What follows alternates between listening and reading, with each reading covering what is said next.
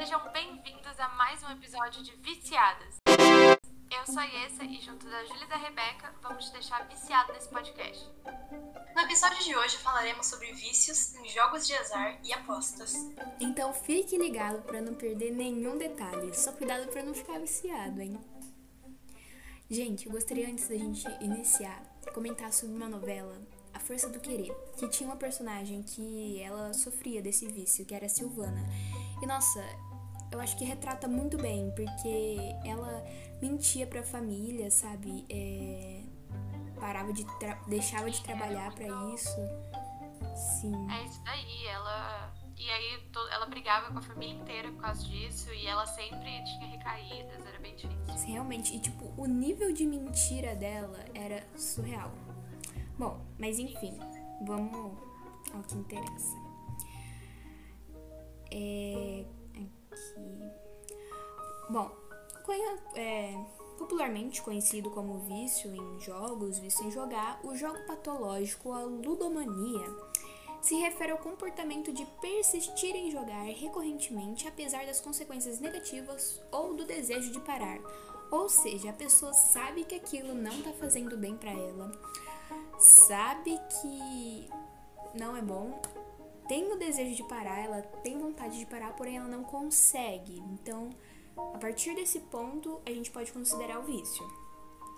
Mas por que, que elas querem tanto jogar? O que, que o jogo atrai essas pessoas? Que que, por que, que elas gostam tanto, vamos dizer assim? Bom, pela emoção e alta liberação de adrenalina, então aquele gostinho, assim, aquele frio na barriga de não saber se você vai ganhar tudo, se você vai perder, adrenalina no sangue, assim, é um dos fatores. O elemento competitivo, tentar vencer os outros jogadores, então principalmente com as pessoas competitivas podem se atrair mais fácil. A emoção de correr o risco de fazer grandes apostas, apostar tipo assim altíssimo e você não sabe se você vai perder, se você vai ganhar e pá pá pá.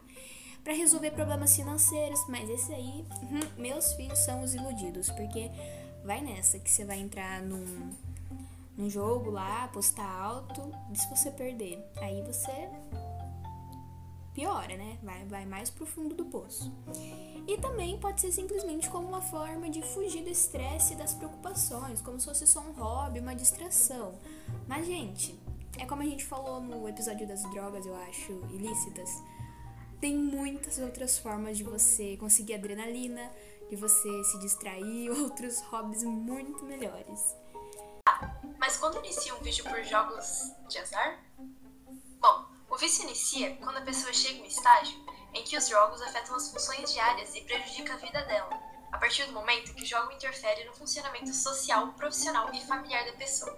Então, é quando ela deixa de passar um tempo com os amigos, trabalhando com a família, para ficar jogando.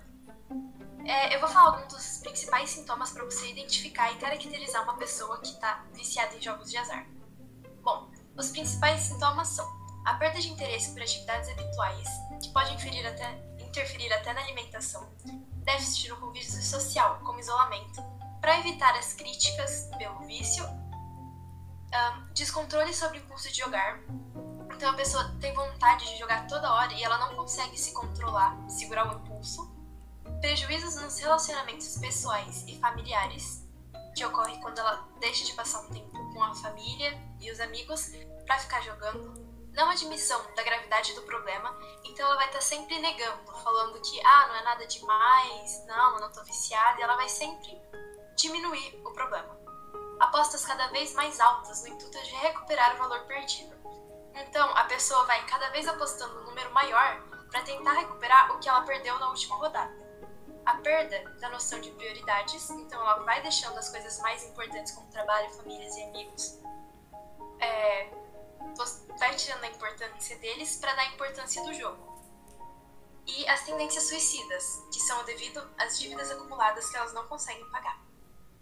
E quais são as consequências que essa dependência ou vício em jogos e apostas podem trazer à sua vida?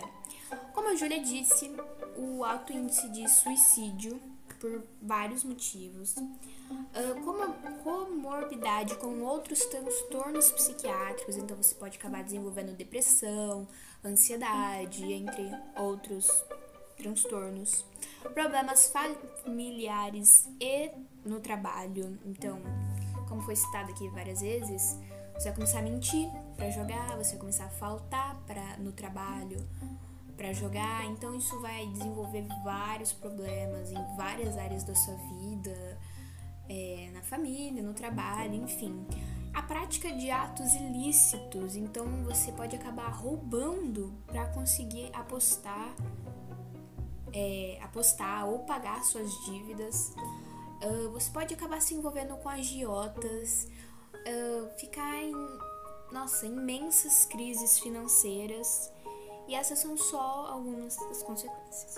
Essa prática também é crime. A exploração de jogos de azar está previsto no artigo 50 do, do Decreto-Lei 3.688-41, portanto, conduta tipificada como contravenção penal mais de ou menos 78 anos.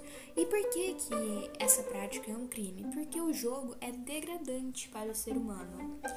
E também temos alguns exemplos de jogos proibidos no Brasil, que são as roletas é mais comum em, comuns em cassinos, os caça-níqueis, bingo, jogo do bicho. Mas em geral mesmo o que pesa são os cassinos, que são proibidos de funcionar. Bom, eu peguei um depoimento aqui do Paulo Vitorino Silva, de 71 anos, que ele conta que chegava a apostar 2 mil por dia no jogo do bicho Florianópolis, que é onde ele mora. Por causa disso, ele começou a se afundar em dívidas. Eles eram três contas bancárias onde ele e a esposa guardavam dinheiro roubava coisas da casa para vender e até ficou devendo para agiota.